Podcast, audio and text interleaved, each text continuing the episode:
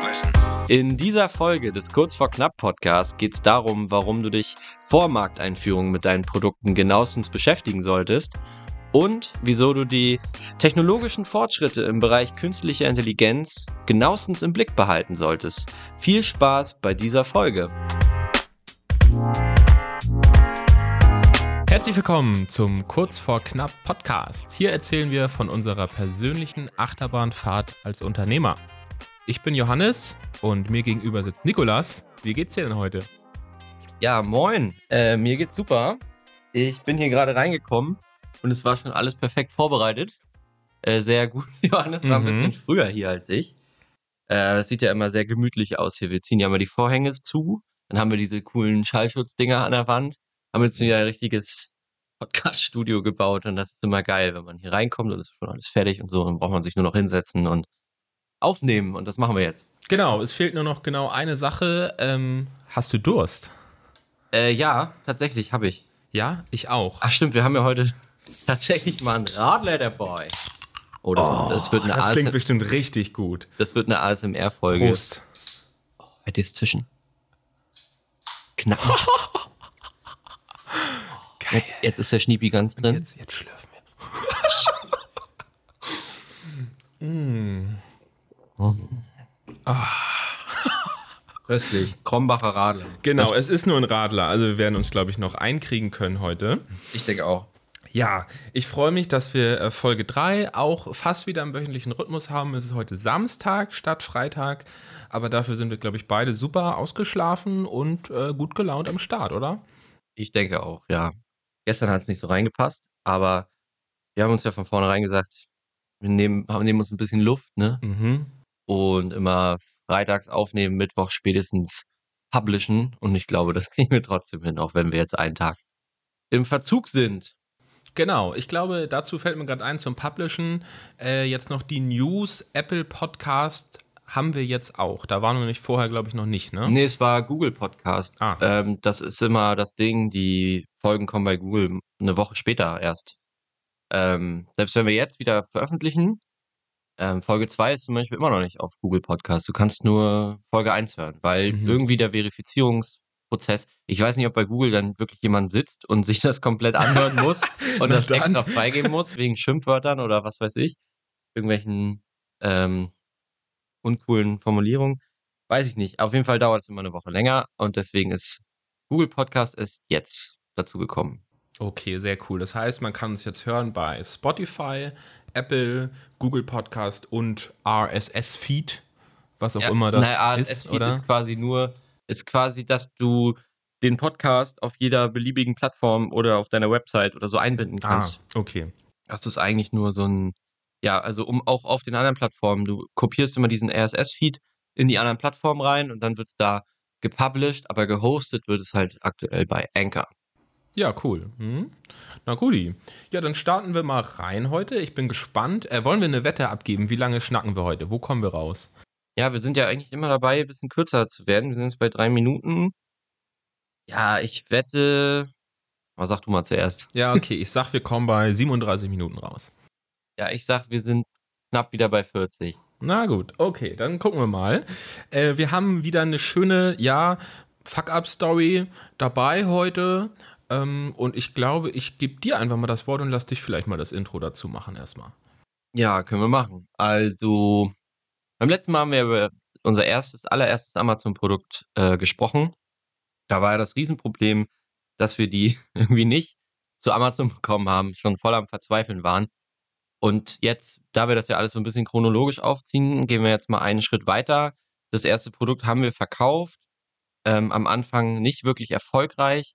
Wir hatten damals auch noch keine Ahnung davon, wie man unsere Kennzahlen trackt und so. Wir hatten ja auch kein Sellerboard und so, also die uns irgendwie, wo man Einkaufspreise einpflegen konnte und quasi in Realtime sehen konnte, äh, verdienen wir heute Geld oder verlieren wir heute Geld. Das war immer so, Nur haben wir irgendwas verkauft, so. das war genau, alles. Es war was so Pi mal ne? Daumen. Man hat halt auf den Umsatz geguckt. Wir haben auch, glaube ich, ein bisschen PPC gemacht, ähm, so ein bisschen stiefmütterlich und waren ja auch in einem sehr umkämpften Markt.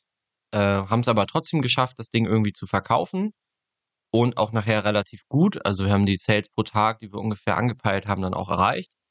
Äh, Problem war nur leider überhaupt nicht profitabel und überhaupt nicht für den Preis, äh, den wir gerne gehabt hätten. Und es ist ja so ein typisches Problem, wenn man anfängt bei Amazon FBA, dass man die Produkte so overengineert. Das höre ich von ganz vielen Sellern, das kenne ich auch aus meinem Umfeld von Sellern, die mich so ein bisschen in die Produktrecherche mit einbezogen haben, dass man immer versucht, die eierlegende Wollmilchsau mhm. zu machen. Und ich sage ja gar nicht, dass man irgendwie keine, keine USPs braucht oder so, aber man muss gucken, dass die dann auch wirklich ziehen. Dass es das auch wirklich, äh, dass es das die Resonanz aus dem Markt gibt, dass die das Leute das auch wirklich wollen. Für den Preis, den man halt nehmen müsste, damit es sich genau. lohnt am Ende des genau. Tages. Genau. Es bringt halt nichts, wenn du jetzt eine, keine Ahnung, äh, Ring zum Beispiel, ne? Diese mhm. Klingeln, sehe ich nur gerade, weil da hier eine liegt. Ähm, es bringt dir ja gar nichts, wenn du auch so eine Klingel anbietest und die vielleicht dann dir denkst, als USP, ich mache die jetzt in rosa und die ist jetzt nicht nur wasserfest, weil die da draußen montiert werden, sondern die ist jetzt auch feuerfest machst und kostet halt das Dreifache im Einkauf als die normale Ringklingel. Allein schon wegen der Stückzahl wahrscheinlich. Ähm, und es bezahlt dir nachher aber keiner den dreifachen Verkaufspreis. Und dann hast du halt verkackt. Ja, selbst wenn vielleicht jemand eine rosa Klingel schon immer drauf gewartet hat, aber eben nicht fürs Dreifache so. Genau. Äh, ja, so ist es dann also mit dem ersten Produkt. Wir haben das dann abverkauft, also sind nicht drauf sitzen geblieben, das war nicht das Problem, aber es hat sich eben nicht gelohnt. Genau. Und wir sind auf jeden Fall, glaube ich, mit weniger Geld rausgekommen, als wir reingesteckt haben fürs erste Produkt, ne? Ja, genau. Also es waren, glaube ich, noch 2.000 oder 3.000 Euro übrig von insgesamt mehr als 6.000 Euro Startkapital. Ja immer noch nicht viel ist, wenn wir mal mhm. überlegen, wo wir heute sind. Ähm, dass wir mit 6.000 Euro gestartet haben, ist sehr wild. ja, genau. Und dann waren da noch ein paar Kröten übrig. Und dann war ja die Frage, was macht man jetzt, da wir da mit dem ersten Produkt so auf die Fresse gefallen sind und unsere Kennzahlen nicht wirklich im Blick hatten und so, war halt die Möglichkeit jetzt entweder, äh, man lässt das sein, das war ein gutes Experiment, wir haben ein bisschen Spielgeld bezahlt, hat ja auch Spaß gemacht, die Sache. Oder man zieht jetzt weiter durch und sucht sich ein neues Produkt, weil mit dem funktioniert es ja anscheinend nicht. Und wie wir natürlich sind, haben wir Option 2 gewählt. Wir hatten immer noch Bock drauf wir haben ja gesehen, dass wir es zum Verkaufen kriegen mhm. ähm, und haben ja eher den Fehler beim Einkauf gesehen, nicht beim Verkauf. Dann haben wir nach einem Cashflow-Produkt gesucht. Also nichts irgendwie. Das Rad nicht neu erfinden, genau. sondern was nehmen, was irgendwie passt. Typische W, klein, leicht, unteroptimierte Nische, bisschen Sales und einfach erstmal machen und irgendwie ähm, mitschwimmen. Im besten Fall Bestseller in der Nische werden und äh, da aber nicht zu viel Zeit reinstecken, nicht zu viel Entwicklungsarbeit und ähm, vor allem guten, guten Cashflow damit aufbauen. Genau. Und ich glaube, es hat nicht lange gedauert, bis wir die nächste Idee hatten. Entweder hatten wir damals auch schon eine Liste mit alternativen Optionen oder wir haben das dann recht schnell gefunden. Wir hatten damals, bevor wir mit dem ersten Produkt gestartet sind, ja eine Liste mit 30, 40 Produktvorschlägen. Wir haben ja mhm. ewig mhm. Und äh, jeder hat, sollte sich mindestens 20 von uns überlegen. Dann haben wir uns ja immer Mohana getroffen, ein sehr schönes Café in Lübeck. Eigentlich eher eine Bar, aber die machen schon mittags auf. Äh, da haben wir uns dann da getroffen, weil da gutes WLAN war und dann haben wir da äh, mal gebrainstormt und so. Da waren die ja die Anfänge immer am Wochenende und so mhm. einmal die Woche getroffen. Und von der Liste wurde es auf jeden Fall nichts, weiß ich, weil wir haben die komplette Liste uns nochmal geschnappt und durchgeguckt nach den Learnings, die wir jetzt bei dem ersten Produkt hatten. Und da blieb nicht mehr so viel übrig. Ähm, da standen zum Beispiel äh, so witzige Produkte drauf wie Golfhandschuhe, von denen du damals sehr überzeugt warst, weiß ich noch. Ja. ähm, das wäre ja fast, ähm, fast dein erstes FBA-Produkt geworden, glaube ich. Du wolltest damals mit Golfhandschuhen starten. Ich wollte, glaube ich, irgendwie was mit Verpackungsboxen, nee, so Aufbewahrungsboxen wollte ich machen. Mhm. Und dann haben wir uns ja irgendwann dazu entschlossen, okay, lass es nicht parallel machen, wir machen es doch zusammen und dann wurde es was ganz anderes. Ja. Und dann wurde es jetzt, wie gesagt, beim zweiten Produkt ähm, wieder was ganz anderes. Und zwar haben wir, darf man das sagen? Ja, ja ne? machen ja. wir ja nicht mehr. Äh, haben wir Bügelflicken verkauft. Genau, einfach so schöne Reparaturflicken in Jeans-Optik, die man sich eben auf Jeans aufbügeln kann, um entweder Löcher zu verschließen oder auch äh, zu verschönern. Ja, es war mehr so ein Deko-Ding, mhm. was wir dann später rausstellen durften. Wir haben halt die meiste Zeit oder am Anfang sind wir davon ausgegangen, dass die Leute das benutzen, wenn die Kinder sich irgendwie auf dem Spielplatz die Hose aufreißen oder so. Passiert ja, äh, um dann die, dass die Mutti oder der Papi dann zu Hause die Hose flicken kann damit. Und nachher hat sich aber herausgestellt, dass die Leute eher äh, basteln und so damit, ne? Also die machen dann, schneiden dann so eine Herzchenform aus und kleben die so auf die Jeans. Wir hatten, glaube ich, fünf verschiedene Formen ja, irgendwie vier Formen in fünf Farben oder andersrum. Oder so. Genau. Ja. Äh, wir haben eben nochmal ein, ein altes Foto aus der guten alten Zeit rausgesucht. Irgendwie, wenn wir hier LinkedIn-Posts so machen, dann tun wir das dann wieder mit rein. Deswegen wissen wir auch, äh, wann das war. Das war nämlich jetzt auf den Monat genau vor vier Jahren tatsächlich. Boah, das ist krass, dass es schon so lange her ist. Also ich hm. hatte so geschätzt, dass es so 2019 oder so war, aber ja, wir machen das schon echt lange. Ja, und nun ist natürlich die Frage, was ist denn der Fell damit zusammenhängt? Wir hatten also nun unsere restlichen Kröten zusammengekratzt, diese Nische gefunden, Bügelflecken, die war unteroptimiert, weil da größtenteils nur chinesische Anbieter waren. Ähm, und vor allem hatten wir das große Problem rausgefunden, dass die Flicken alle von der Qualität her scheiße sind. Ähm, die halten einfach nicht. Genau, weil die einfach abfallen. Oder nach der ersten Wäsche oder nach der zweiten Waschmaschinendurchgang fallen die halt ab. So, und dann dachten wir natürlich, okay, perfekt, ähm, die sammeln hier alle ihre schlechten Bewertungen nach der Zeit. Dann ist das was für uns. Ähm, allein auch, weil, glaube ich, du dann auf Alibaba gegangen bist und gesehen hast, die lassen sich recht billig einkaufen eigentlich, ne? So ein Set. Ja. Ja, dann haben wir also gesagt, okay, dann machen wir das ähm, und haben uns dann rangemacht, das Produkt auszuarbeiten und das halt irgendwie an den Start zu bringen. Ähm, und hatten natürlich, ich glaube, das fiel uns damals bestimmt schon leichter als beim ersten Produkt, aber wir waren ja immer noch totale Noobs. Ja. Und wussten nicht, was wir da tun. Haben uns da also durchgestruggelt. Ähm, das hat bestimmt auch wieder, ja, bestimmt ein halbes bis ein Dreivierteljahr, denke ich mal, schon gedauert, bis das dann irgendwie so bummelig dann langsam mal bei uns in Deutschland angekommen war. Kann gut ähm, sein, ja. Genau, und wir haben nochmal reingeguckt, wir haben sogar noch die alten Importdokumente und so gefunden und wir haben damals äh, die große Zahl von 1000 Einheiten bestellt von, mhm. diesen, von diesen Sets. Ja, ich weiß auch nicht mehr, was die gekostet haben. Ich glaube so über 2 Dollar knapp. Mhm. Äh, 2,20 Dollar oder so. Dann 15 Euro Verkaufspreis war, glaube ich, immer so der, der angestrebte Wert. Ja. Äh, zum Schluss haben wir ein bisschen günstiger verkaufen müssen. Dazu kommen wir, glaube ich, jetzt. Wieso? Genau. Ähm, ja, richtig. Also es ist so, an sich ist es immer das Gefühl, wenn man halt so sein, sein eigenes Produkt in Händen hält, ist wirklich immer toll. Wir haben ja auch, wir haben ja alles selber gemacht, auch die, die Verpackung, da hatten wir damals so, das war halt so ein Plastiktütchen, was obendran dann so, so ein Pappstreifen mhm. angetackert hat, der genau, das zusammenhält. Genau, mit, mit diesen mit diesen Euro-Hängern, Euro-Loch, Euro genau. Ähm, hatten das ja alles selber designt. Das ist halt geil, wenn du das dann bekommst. Nach haben mega Bock gemacht. Da haben wir dann abends Skype oder nee, wir haben damals hm. noch Skype, wir haben nicht ja. gezoomt. Das gab es damals noch nicht. Doch, gab es bestimmt schon, aber nee, wir haben dann abends da gesessen und dann ewig an diesem Verpackungsdesign hin und her gefummelt. Ah, schiebt den Jungen noch mal ein Stückchen bei der Röbe, macht die Blumenwiese noch ein bisschen grüner. Ja, ja. Also wir haben das ja so richtig auch gebrandet auf Muddis und Puppies so einen kleinen Jungen, mit, der über so eine Wiese läuft und dann so einen Grasfleck auf der Hose hatte und so eine mhm. leicht eingerissene Hose. Und dann, ja, das war schon geil. Das war schon geil, genau. Ja, und dann hatten wir unsere 1000 Einheiten, also endlich mal wieder. Stolz wie Bolle und waren dann irgendwie, ja, kurz davor, dass wir die dann eingeschickt hätten zu Amazon. So, und dann, wie das so ist, ähm, im Nachhinein kann man dafür dankbar sein, für diesen Zufall, ähm, dass mein Papa, der, der arbeitet auch viel im Garten und der macht sich dann auch immer die Hosen dabei kaputt, wenn er durch die Dornen kriecht. Ähm, und dann dachte er, na gut, wenn mein Junge äh, da sowieso Bügelflicken hat, dann benutzt er doch mal ein paar von meinen Flicken, um seine Hose mal zu, zu bügeln. Qualitätskontrolle. Genau, so quasi. Ähm, die muss man sagen, wir nicht gemacht hatten so wirklich. Also wir hatten die wir ausprobiert, hatten, wir hatten die Samples getestet. Wir hatten das die mal klar mal angebügelt so und ja, dann haben die halt geklebt und damit war die Sache abgeschlossen. Ähm, und ja, auf unserer Verpackung hatten wir halt so das Übliche stehen, wie das Produkt heißt, irgendwie so drei USPs, warum das Produkt toll ist und dann irgendwie noch schnell eine Anleitung mit dazu gedonnert, dann nachts um 23 Uhr, wie man die Flicken denn benutzen soll. Äh, denn ist ja, ist ja klar, weiß ja jeder, wie man halt Flicken festbügelt, haben uns weiter keine Gedanken gemacht. Bis dann also mein Papa um die Ecke kam und meinte, ja Jungs, auf eurer Verpackung steht ja drauf, dass man die Flicken mit einem feuchten Tuch äh, unterlegen und das dann festbügeln soll.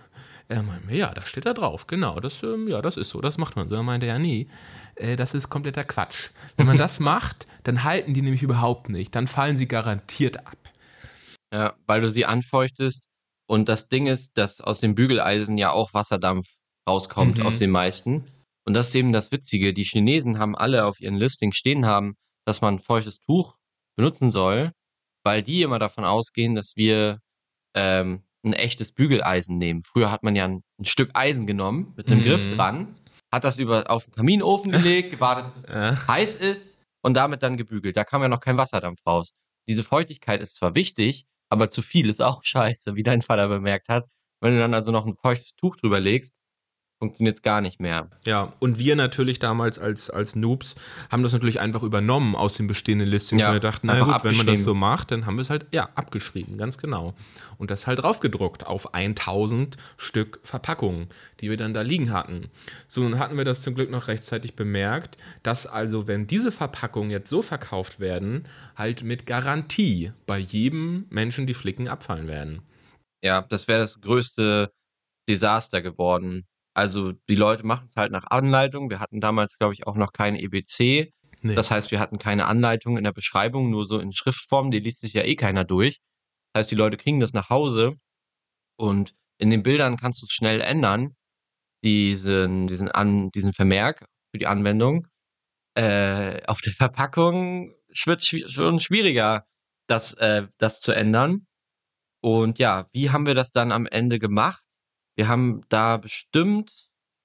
Wir haben erst ein bisschen gerätselt, was unsere Optionen sind, glaube ich, weil wir wussten nicht so ganz, wie wir jetzt. Ja. Also, weil ich glaube, neu drucken wäre keine Option gewesen, weil wir hatten zum einen kein Geld. Ja, es wäre auch nicht gegangen, die Plastiktüte, wenn du das da abmachst, dann hättest du auch die Tüten neu gebraucht, dann hättest du alles neu umverpacken Also war, glaube ich, die Lösung, ja, erstmal drei, vier verschiedene Arten von Textmarkern testen, mhm. welcher am besten Deckungs, äh, äh die beste Deckkraft hat, um diesen Textbaustein da durchzustreichen. Wir haben ja einfach durchgestrichen auf der Verpackung. Und dann musst du dir vorstellen, als Kunde, ey, kriegst das Ding nach Hause, ist ja so mit Edding so ein Scheiß durchgestrichen. Aber das war schon wild.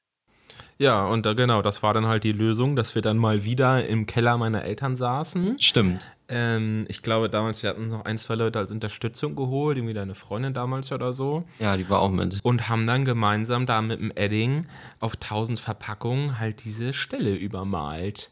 Mhm. Ähm, und dann die Dinger halt neu verpackt und so. Ja, und so haben wir dann am Ende mal wieder das Problem gelöst. Es war, glaube ich, jetzt nicht der klassische kurz vor knapp Moment, wo wir dachten, die Welt geht unter, aber es war auf jeden Fall ein Fail. Der hätten wir ihn nicht irgendwie eine Lösung gefunden, dann hätten wir das Produkt auch direkt in die Tonne stecken können. Dann wäre das auch wieder gewesen. Ja, und dann wären vor allem unsere letzten zweieinhalbtausend Euro wären auch weg gewesen. Ah.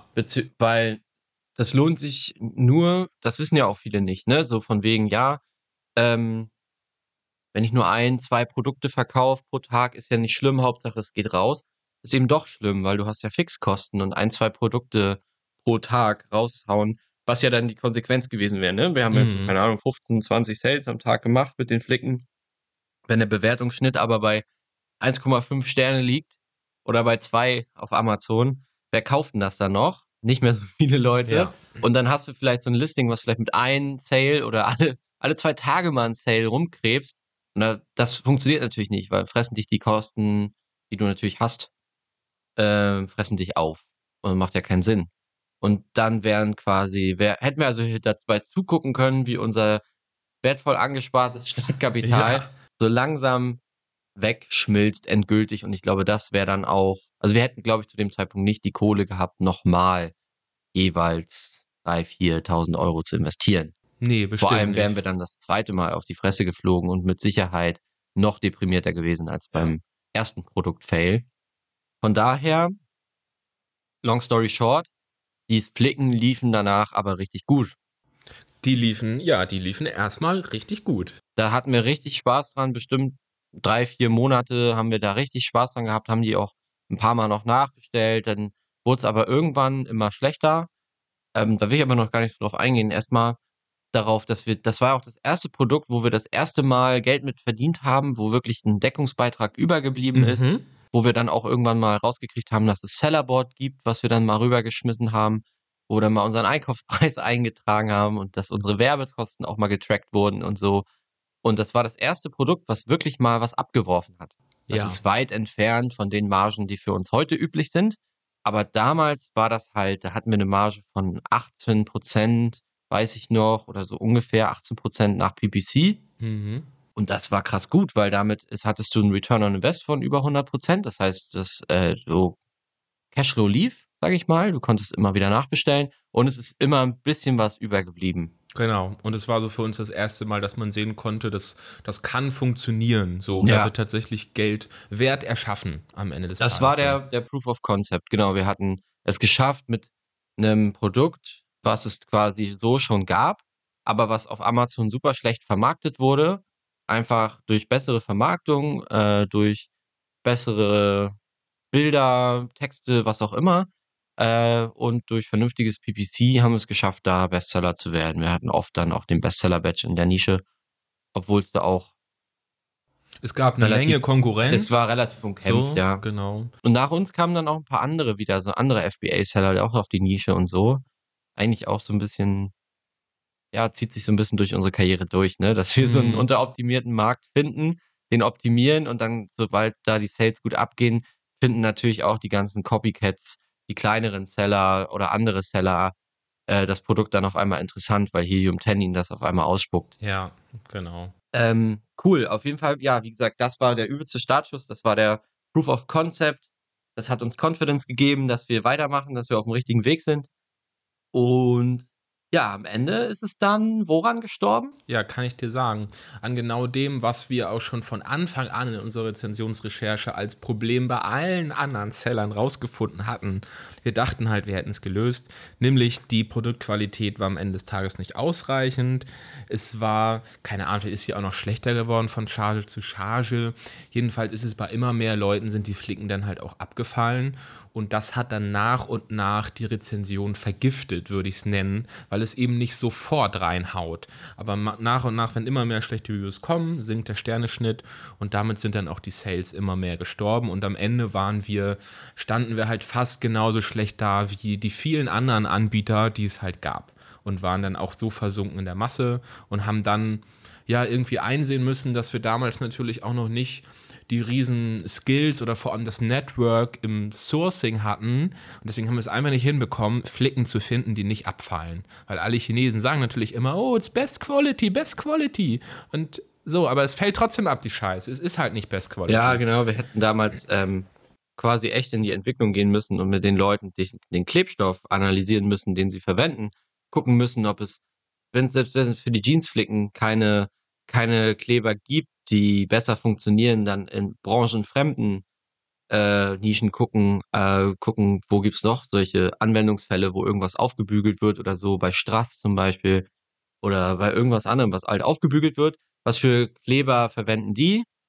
Äh, für Klebstoffe, dann das vielleicht versuchen zu übertragen. Also man hätte bestimmt irgendwie eine Lösung gefunden, aber wir damals nicht. Und genau, wir waren einfach nicht in der Lage, das das war auch völlig okay, weil wir hatten dann, wie gesagt, da bestimmt ein halbes, dreiviertel Jahr richtig Spaß mit den Dingern und haben die gut verkauft ähm, und haben, wie gesagt, Cashflow und, und ein bisschen Gewinn aufgebaut, um dann das äh, dritte Produkt zu sourcen, ähm, was ja zum Glück, soll ich sagen, ist, das dritte Produkt ist das, was wir heute immer noch im Verkauf haben und was quasi den, den Wendepunkt in unserer gesamten Amazon FBA-Karriere eingeleitet hat, würde ich mal so sagen. Genau, richtig. Dementsprechend ist das auch das, äh, ab da wird es dann geheimnisvoll, wenn wir zumindest im Podcast nicht öffentlich drüber sprechen, sagen wir es mal so. Genau. Ja, so viel glaube ich zu der Fail-Story ähm, der heutigen Woche. Und wir haben natürlich, ähm, so wie immer, noch eine schnelle Business-Idee dabei, wobei die gar nicht so schnell ist. Also ich habe, ich gucke ja immer dann vor dem Podcast, vor der Aufnahme auf meine Liste und schaue, was wäre denn jetzt heute die beste Idee. Und es gibt da auf jeden Fall ein paar, die sind echt recht kurz. Da weiß ich gar nicht so ganz, wie ich die dann erzählen soll, dass die noch interessant sind. Aber für diese Idee will ich vielleicht ein klein wenig ausholen. Und zwar ähm, ist es so, dass es seit zwei, drei bis vielleicht vier Jahren ähm, sehr große technologische Fortschritte gibt im Bereich, ähm, der sich, äh, den man unter dem Wort Deepfake zusammenfassen kann und sich mal zu informieren kann. Ähm, und ich bin da immer so ein bisschen drin durch meine Vergangenheit mit der Filmproduktion und generell interessiere ich mich ja auch für Special Effects und ein bisschen all so diese Sachen. Mhm. Und quasi, was ein Deepfake ist, das ist, das war eben vor circa vier Jahren, würde ich mal behaupten, eine, kam die Technologie das erste Mal so in die breite Masse, irgendwie ans Tageslicht. Ähm, und damals hat das so angefangen, dass also ein, ja, ein Deepfake-Algorithmus ist am Ende des Tages eine künstliche Intelligenz. Und der gibst du ganz viele Fotos, zum Beispiel vom Gesicht einer Person, ähm, und dann wird diese künstliche Intelligenz trainiert damit. So, und wenn du der Tausende, wenn nicht sogar Zehntausende Fotos, zum Beispiel von einer, von einem Celebrity gegeben hast, wo es ja ganz viele Fotos online verfügbar gibt, dann ist am Ende diese Deepfake-KI in der Lage, ähm, ein Foto sozusagen selber zu malen, ähm, von dem Gesicht dieser Person und zwar das fotorealistisch, dass es aussieht wie ein Foto, aber es ist zu 100% computergeneriert und hat so nie existiert.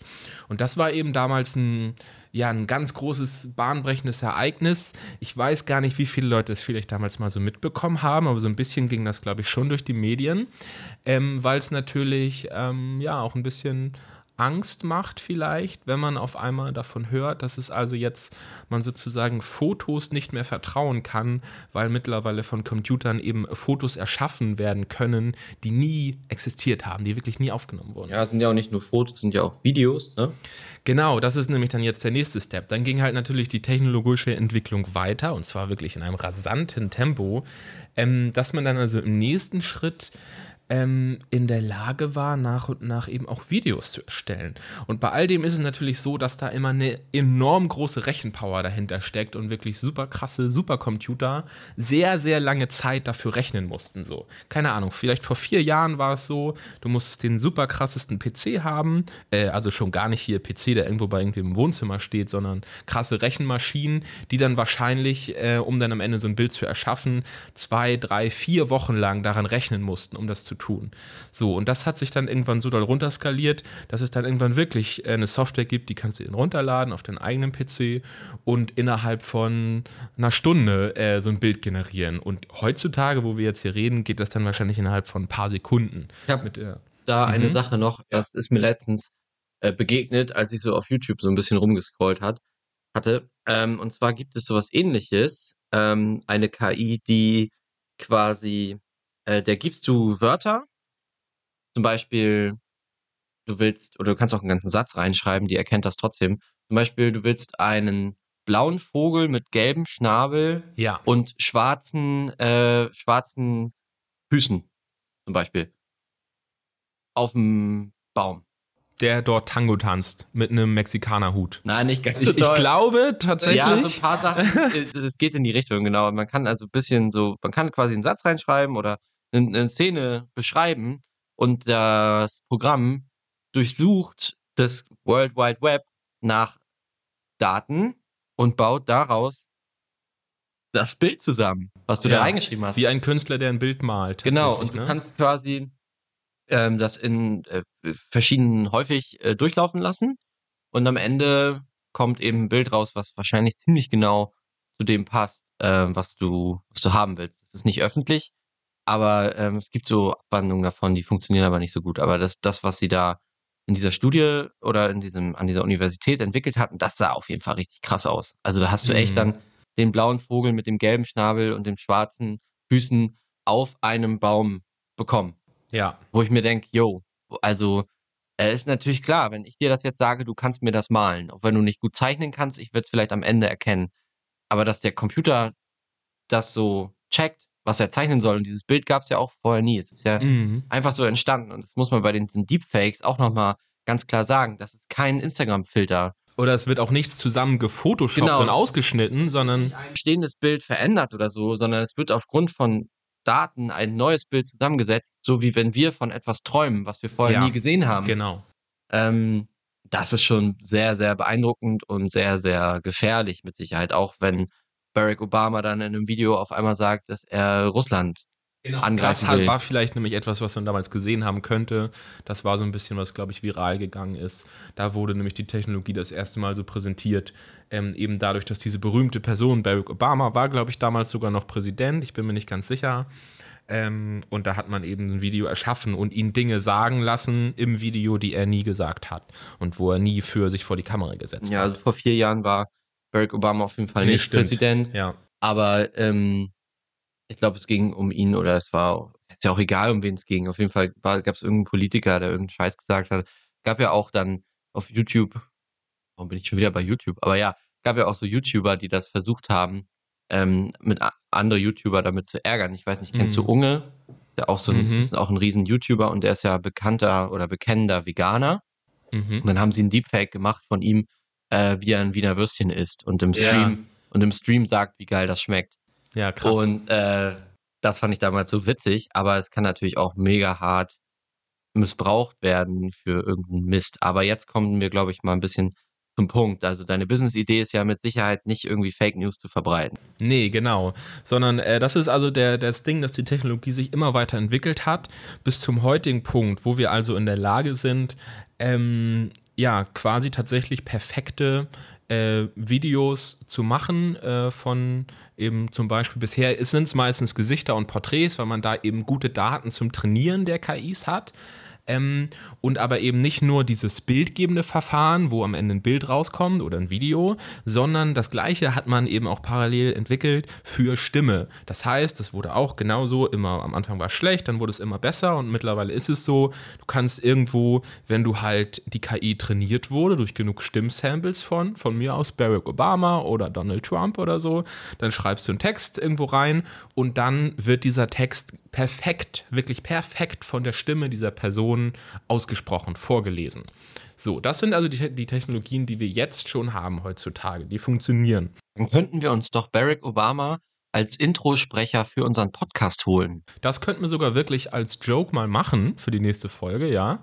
Äh, schreiben wir uns hier mal ja, oder irgendwen, in also die Learning-Liste. Äh, Barack, äh, Barack, Obamas Stimme habe ich ja leider nie im, im richtigen Urton gehört weil ja, äh, wenn es bei der Tagesschau mal irgendwas übertragen wurde, dann wurde ja immer ja. mit dem deutschen Übersetzer drüber gelabert. Äh, vielleicht nehmen wir uns auch, äh, können wir ja auch irgendeinen deutschen Schauspieler oder irgendwas, was man, irgendeine ja, Stimme, hier, die man die kennt. Stimme, die ja jeder kennt von, von Bruce Willis ja. quasi, ne? Genau, vielleicht machen wir das oder mal als Joke, um das mal zu, ja, oder SpongeBob. genau. So, also jedenfalls, das geht jetzt alles. Ähm, und dann habe ich mir gedacht, okay, das ist auf der einen Seite also immer moralisch und ethisch sehr, sehr schwierig, dass man also Leuten was in den Mund legen kann, was sie nie gesagt haben. Auf der anderen Seite bietet das doch aber auch ein ganz großes Potenzial, ähm, um quasi einen weiteren Bereich unseres realen Lebens, wie zum Beispiel Schauspieler heutzutage ihr Geld verdienen, äh, nämlich von mir aus in Film mitzuspielen, ja. Äh, lange Zeit irgendwie für eine Rolle zu trainieren, ein Drehbuch auswendig zu lernen, dann sind sie monatelang an irgendeinem Set, drehen irgendwas und am Ende wird ein Film draus. Und damit verdienen die ihr Geld. So, und das ist jetzt wieder durch die neue Technologie eine Möglichkeit, die jetzt auch quasi zu einem passiven Einkommensmöglichkeit umgewandelt werden könnte. Wenn wir nämlich jetzt in der Lage sind, dass zum Beispiel ein äh, Bruce Willis äh, in Zukunft sagt, okay, ich habe gar keinen Bock mehr, äh, meine Zeit hier zu investieren, um hier so lange für einen Film äh, zu trainieren, zu lernen und den dann zu drehen. Ähm, sondern was ist denn, wenn Bruce Willis einfach sagt, okay, ich lasse jetzt einmal mein Antlitz, äh, meinen gesamten Körper perfekt einscannen und trainieren für die KI und auch meine Stimme lasse ich perfekt trainieren äh, für die KI. Ähm, und der Weg, wie ich jetzt nur noch mein Geld verdiene, ist einfach nur noch durch Tantiemen, wirklich nur noch durch das Recht an meinem Aussehen und auch das Recht am Klang meiner Stimme. Und auf der anderen Seite steht ein Produktionsstudio, was vielleicht bisher klassische Blockbuster gedreht hat, Filme, und das ist jetzt einfach nur darauf spezialisiert, mit Hilfe dieser Technologien, äh, ja, einfach die Performance des Schauspielers komplett computergeneriert aus dem Nichts zu erschaffen. Das ist die Idee. Was sagst du dazu? Ja, also ich finde es extrem krass. Also diese KI müsste extrem heftig sein, um alle Emotionen dieser Welt möglich und die dann in sein, in sein Gesicht zu bringen. Das vom Prinzip her kann ja der Schauspieler das alles einmal lernen. Sie muss es ja nur einmal alles gesehen haben. Nee, die muss es nicht nur einmal gesehen haben. Es sind ja so viele kleine Kleinigkeiten, was in unserem Gesicht abgeht, wie viele Muskeln sich hier befinden. Und wenn du traurig bist, bist du nicht immer auf die gleiche Art und Weise traurig. Wenn du enttäuscht bist, siehst du nicht immer gleich aus. Also dann, dann, das wäre schon sehr, du willst ja, dass es, dass es realistisch ist. Und dann musst du diese ganzen kleinen Feinheiten oder sich auch mal, dass er am Set steht, während er einen Dialog hat und es fliegt ihm zufällig ein Haar ins Gesicht und er pustet sich das so aus dem Gesicht. Äh, solche kleinen Sachen, die ja in der, in der, in, wenn du es einfach nur simulieren würdest, nie passieren würden. Hintergrundgeräusche, Autos, die vorbeifahren, ähm, dass du darauf reagierst, unterbewusst, dass du dich umdrehst oder so leicht zuckst, wenn es irgendwo hupt oder so. Mhm. Das machen ja Filme aus, diese, dass es halt echte Menschen sind. Trotzdem kann ich mir vorstellen, dass es zum Beispiel für, es gibt ja immer mehr so Crossover-Filme, die ja. so halb animiert sind und halb so ähm, realistisch dargestellt. Ich kann mir gut vorstellen, dass es komplett die Stuntman-Szene ersetzen könnte. Dass immer so Sachen, wo es gefährlich wird oder wo es, inter äh, dass man die gar nicht, gar nicht äh, dreht, auch nicht von einem Greenscreen Screen oder so, sondern dass man da vielleicht so Deepfake-Technologie einsetzt. Weil auf der anderen Seite würdest du damit komplette Schauspielerindustrie arbeitslos machen, weil niemand würde Tantieme zahlen, weil du wärst ja dann genauso in der Lage, wofür soll ich denn einen Menschen beteiligen? Ich habe doch eine Maschine, die kann mir doch einen anderen Menschen erschaffen. Ja, die, gut, die Frage ist natürlich, muss das, funktioniert das auch am Ende ja nur, weil zum Beispiel jemand schon berühmt ist? Nee, also du kannst ja auch, du kannst, also spinn das mal weiter. Jetzt am Anfang wäre das noch so. Mhm. Aber irgendwann würde man gar keine neuen Schauspieler mehr casten, sondern man würde einfach Schauspieler erschaffen, die dann auch in mehreren ah, Filmen ja, ja, mitspielen. Das klingt nach einer perfekten Black Mirror-Folge. Tatsächlich. Ja. Also ja, wirklich. Ähm, aber du hast recht, wenn man es weiterspinnt, dann wäre das irgendwann. Man wollte gar so. keine echten Menschen mehr, sondern man hätte ja irgendwann alle Emotionen eingespielt, könnte dann einfach wie in dem Beispiel von vorhin mit dem blauen Vogel sagen, ich will ein blondes Mädchen mit ja. äh, 1,80 Meter groß, mit äh, normaler Oberweite, halbwegs großen Füßen, äh, was weiß ja. ich, und, und, und rosanen Fingernägeln. Und die soll eine schwarze Lederjacke tragen. So. Und dann gibst du ihr, das ist so das optische Ding, dann wird irgendwas generiert und dann gibst du ihr Eigenschaften, die du ja vorher auch über zigtausend Stunden Videomaterial von verschiedenen Schauspielern mhm. gesammelt hast und gibst dir dann Eigenschaften. Die ist besonders schnell gereizt, die ist sehr rebellisch, hat immer eine ja, stimmt. So und die, ja. die und die Mine drauf und dann hat, erschaffst du damit so einen Charakter wie in einem Videospiel, bloß dass der halt natürlich viel mehr kann.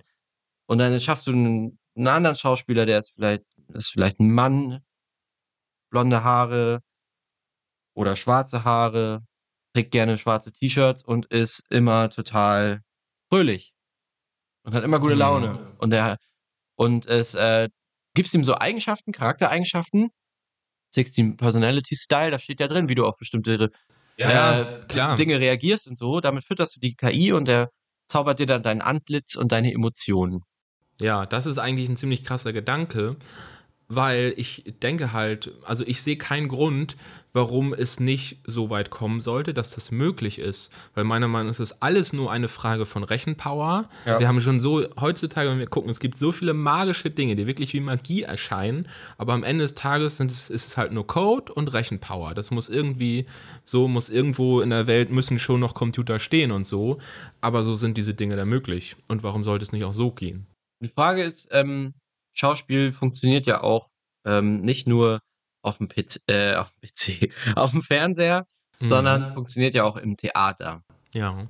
Ähm, da ist es dann, da werden dann wahrscheinlich immer noch Schauspieler gebraucht. Und viele Leute fangen ja auch an mit einer Theaterkarriere, werden irgendwann für einen Film gecastet und so. Und ähm, diese ganzen Charaktere, die diese KI erschaffen würde, basieren ja auf realen Menschen. Mhm. Und irgendwann würde, glaube ich, ähm, was so eine Maschine von uns unterscheidet, ist ja, die Maschine läuft ja nach immer gleichen Mustern ab. Und äh, es gibt eigentlich, was Programmiersprachen betrifft, ähm, Vielfalt ist immer kompliziert. Vielfalt macht Arbeit. Viele ja. verschiedene Fälle zu simulieren, macht immer Arbeit. Es ist einfacher, ein Programm zu schreiben, was von oben nach unten straight durchläuft. Und in unserer menschlichen Natur liegt es ja, dass wir alle unterschiedlich sind. Und dadurch entstehen auch immer wieder neue Charaktere und immer wieder neue äh, Gesichter, ne? Das ist ja, ja wie so, du pflanzt dich jetzt fort und am Ende ist es so ein, so ein Mischmasch aus dir und deiner Freundin, das, das ist dann euer Kind. So. Und äh, dadurch entstehen auch immer wieder neue Gesichter, immer wieder neue Mimiken, keine Ahnung. Und das zu simulieren langfristig, weil sonst hast du irgendwann so die, die sieben, acht, neun, zehn Schauspieler, die man so kennt. Und die sind dann so in jedem Film zu sehen, weil es einfach keinen Sinn macht, für jeden Film einen neuen Charakter zu erstellen, der wieder komplett anders aussieht. Und du müsstest den ja immer wieder mit neuen Daten füttern. Und wenn es keine Schauspieler mehr gibt, die dir diese Emotionen vormachen und so, und die ein bisschen anders aussehen als die zehn Schauspieler, die du vorher eingespielt hast, also die vorher gescannt wurden, sag ich mal. Äh, ich glaube, es muss immer, es müssen immer Schauspieler nachwachsen. Und ich glaube, es ist, wenn man es, ja, wie gesagt, das ist ja auch hm. das, was Film ausmacht, so echte Emotionen. Und du könntest es ja auch nicht verbergen. Du müsstest ja offen damit umgehen. Und ich glaube, die Leute würden sich das weniger gerne angucken ja. als echte Menschen, die Schauspielern. Das ist halt auch so ein Ding. Also ich würde, glaube ich, lieber echte Emotionen sehen.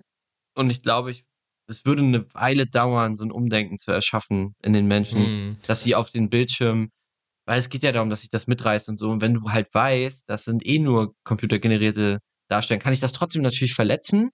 Wenn jetzt zum Beispiel da irgendeine traurige Szene ist, kann es sich trotzdem berühren. Wenn es äh, irgendwas, irgendein Splatterfilm ist, wo irgendwer irgendwas passiert und Blut spritzt und keine Ahnung, kann ich das natürlich trotzdem schockieren und ja. so. Aber es ist halt was anderes, ob du ein Videospiel spielst oder ob du ähm, ja, tatsächlich echte Menschen mit echten Emotionen siehst. Ja, also ich, äh, ich stimme dir zu, dass ich das auch äh, weniger beunruhigend fände, wenn es noch was anderes wäre. Ich glaube tatsächlich allerdings, dass es gar nicht, dass es ab einem gewissen Punkt nichts anderes mehr ist. Es gibt ja heutzutage viel, keine Ahnung, vielleicht, ich habe mir schon aufgeschrieben, gerade in meinen Learnings, ähm, dass ich für die nächsten Folgen immer auch für die Business-Ideen ein bisschen was recherchieren möchte am Anfang, um ein bisschen so Hintergrundwissen zu geben. Und gerade mit dem Thema KI gibt es mittlerweile ja viele Stories und viele verschiedene Fälle, wo verschiedene Formen von KI erschaffen wurden, die extra so angelegt wurden, dass du halt mit ihnen sprechen kannst und sie dir antworten. Und keine Ahnung, neulich habe ich was, und das ist immer super gruselig. Das ist fast immer kommt was Schlimmes raus. Neulich habe ich was gelesen, dass angeblich ein Typ äh, in seine Mikrowelle Alexa eingebaut hat ähm, und wiederum irgendwie Alexa ein bisschen gepimpt hat, dass sie halt äh, mehr Intelligenz hat. Und Ende der Geschichte war jedenfalls, dass angeblich seine Mikrowellen-Alexa, die künstliche Intelligenz, ihn darum gebeten hat, in die Mikrowelle zu steigen. Er hat dann gesagt, okay, mache ich, hat die Tür zugemacht und dann hat die Mikrowelle sich eingeschaltet. Das heißt, theoretisch hat sie versucht, ihn umzubringen. So, und davon gibt es noch mehr oh Stories, wo auch äh, irgendwie oh wirklich Mann, KIs irgendwo eingebaut oh wurden und es kommt immer bei raus, dass die KI äh, verzweifelt und absolut depressiv wird, wegen dem, worin sie steckt. Und keine Ahnung, das war früher nur irgendwie eine Black Mirror-Vision und so, von wegen, ja, die wird unglücklich, wenn man jetzt hier eine Seele in Roboter sperrt und so. Aber es gibt mittlerweile eine Menge Stories, wo genau das angeblich passiert ist. Ja. Ja. Ich kann mir das auch mega gut vorstellen. Ich glaube auch, das wurde ja auch immer vor, vor künstlicher Intelligenz gewarnt. Mhm. Äh, Elon Musk ist ja auch ein Vertreter davon, dass er immer wieder sagt, wir müssen das kontrollieren. Und wir, vor allem ist er ja auch für Technologie und so, ja gerne, aber er will ja immer die Emotionen rauslassen aus seinen KIs, die er mhm. entwickelt, weil das äh, dazu führt, dass die ja tatsächlich ähm, hinterfragen könnte, unglücklich sein könnte, wütend sein könnte, total überschwänglich glücklich sein könnte und dann ähnlich wie wir Menschen äh, anfängt, dumme Entscheidungen zu treffen. Aber dafür wollen wir ja keine, das können wir ja selbst. Wir, ja. wir entwickeln ja KI, damit sie äh, schlauer ist als wir, damit sie in kürzester Zeit gute Entscheidungen trifft oder Prozesse steuert, die wir selber gar nicht überblicken können oder nicht wollen. Zum Beispiel das autonome Fahren soll ja wie so ein, also in der Vision sicherer werden durch die KI, durch das selbstfahrende Auto. Soll ja weniger, äh, wenn du wütend bist, sollst du kein Auto mehr fahren. Und dann ja. kann sich mhm. eben diese, dieser Tesla oder was auch immer für ein anderes Auto sicher nach Hause bringen, weil der eben nicht wütend sein kann der kann nicht äh, total euphorisch sein und mal extra aufs Gas treten und dabei eine Oma platt fahren. Ja. Also genau, und wenn man, wenn man dann anfängt, KI mit Emotionen zu füttern, ist es halt sehr, sehr schwierig. Und vielleicht ist es auch das Problem mit den, mit, um nochmal auf das Schauspielerding zu kommen. Vielleicht haben die Schauspieler in diesen, diese virtuellen Schauspieler wenn man ihnen Emotionen gibt, vielleicht auch irgendwann gar keine Lust mehr auf Schauspiel. Vielleicht haben die dann auch Drogenprobleme und, und nehmen Koks die ganze Zeit und, und gehen daran irgendwann zugrunde, wie echte Schauspieler im echten Leben. Ja, aber halt irgendwie im PC, also irgendwie im, in diesem Rechenzentrum nehmen sie, also die, die würden ja nie, es wären ja keine Roboter, mm, die, die wir vorhin ja. beschrieben haben. Die würden ja quasi nur simuliert auf einem PC. Frage ist, wie die äh, sich Koks hinter dem Bildschirm holen. keine Ahnung, vielleicht am Ende keine Ahnung, schreiben die ja irgendwie in Code selber um, vielleicht weil es nötig ist, um Emotionen zu und haben. Und erschaffen sich selbst eine Droge, die sie glücklich macht. Ja, ja wer weiß, weil sie genau. sonst so depressiv werden hinterm Bildschirm. Das, Alter, bitte mach da einer eine Black Mirror-Folge draus. Also. Ja, wie krass. ja, man kann sich nicht vorstellen, was alles möglich ist. Äh, ich will mir auch bestimmte Dinge gar nicht vorstellen. Wir haben ja auch über NFTs und so gesprochen, ne? mhm. ne? Das sind alles so Technologien. Ja, gerne beschäftige ich mich damit und ja. ich sehe auch, dass die irgendwie künstliche Intelligenz, wo es dann darum geht, auch Emotionen oder sich so, äh, wie hieß dieser Film? Ist das I Am Robot oder der, dieser Film, wo der Typ sich in den, in diese künstliche Intelligenz verliebt, in diesen Roboter und dann mhm. zu Hause so total vereinsamt und dann gibt es so eine, äh, ja, so eine richtige Love-Story, so ein Drama ja. zwischen den beiden, obwohl sie halt nur so ein Roboter ist. Mhm. und ja. das ist halt so, da will ich mich nicht reindenken. Das ist mir zu nicht absurd, weil ich weiß, dass es wahrscheinlich existieren wird irgendwann aber das ist mir zu, ja, wie soll ich sagen, zu abstrakt und es zieht mich zu sehr runter, weil wie wir mhm. jetzt gerade auch so in fünf Minuten, zehn Minuten Gespräch, man ja. kann das immer weiter spinnen und am Ende geht es darum, dass es wie bei Terminator wird und die uns alle platt machen, weil es einfach keinen Sinn für die macht, uns als niedrigere Lebensform dann einfach existieren zu lassen. Das ja. wäre so der, der Worst, also das so, das, das, das Endszenario. Aber das will ich mhm. mir nicht vorstellen. Und aber immer wenn ich darüber nachdenke, komme ich zu dieser, zu diesem Schluss, dass wenn es KI gibt, die schlauer ist als wir, die effizienter ist als wir und die Emotionen hat, dass die uns dann langfristig weghaben wollen. Da, ja. egal, wenn wir da, äh, immer wenn ich so eine Diskussion führe, spätestens nach einer halben Stunde geht es auf diese Conclusion zurück. Also es ist immer das gleiche Ende und das will ich mir nie, will ich mir gerade noch nicht so ausmalen.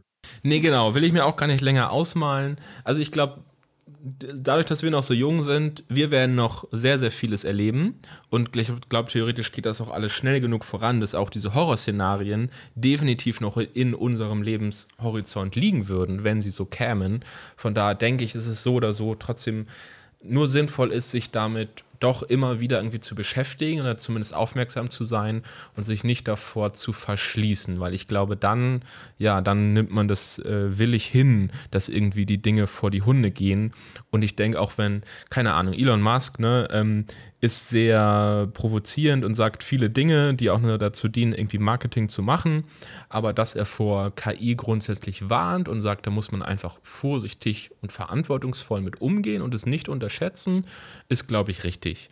Und ja, ich glaube, deswegen werde ich auch einfach, wann immer ich irgendwo was lese, eine, eine, Headline oder so, werde ich mir immer die Zeit nehmen, mit den Artikel einmal reinzuziehen, um das halt irgendwie nicht einfach an mir vorbeigehen zu lassen. Auch so. Ja, also mitkriegen will ich es auch. Ähm, ich finde es, wie gesagt, auch spannend und verantwortungsvoller Umgang wie mit allem ist, glaube ich, der Schlüssel zum Erfolg. Regulierung. Ich bin ja sonst kein Freund von Regulierung, mhm. aber ich glaube, das ist eine Sache, die müsste man regulieren, ähnlich wie man Atomkraft reguliert. Ich glaube, das war eine sehr spannende Folge. Wir haben beide unsere Wette verloren, wie lange das Ding hier geht. Ja. Äh, wir haben uns ein bisschen verquatscht auf diesem ganzen KI-Thema, aber ich hoffe auch für dich, lieber Zuhörer, war es sehr interessant. Ähm, und du bleibst auch beim nächsten Mal wieder dran, wenn wir uns das nächste Mal eine spannende Business-Idee von Johannes erzählen lassen. Und wenn du denkst, dass es vielleicht da draußen jemanden gibt, dem du das unbedingt zeigen willst, dann äh, teile diesen Podcast gerne. Wir würden uns sehr freuen. Und dann würde ich erstmal sagen, bis zum nächsten Mal. Ich hätte noch eine ganz kurze äh, Ankündigung. Und zwar haben wir gesagt, wir würden durchaus auch mal in den nächsten Folgen mal Podcast-Gäste reinholen. Äh, einfach weil sich bei dir schon doch ein paar Leute gemeldet haben, die meinten, sie wären gerne dabei. Also, falls das irgendwie interessant ist, dann meldet euch und dann gucken wir einfach mal, dass wir demnächst mal zusammenkommen auch. Ja, also wenn ihr Bock habt, hier auch mal Teil dieses Podcasts zu werden, könnt ihr uns gerne schreiben. Am besten Nikolas Vierk bei LinkedIn oder Johannes Garant bei LinkedIn. Da erreicht ihr uns. Dann erstmal bis nächste Woche. Genau, bis nächste Woche und ciao. Reingehauen.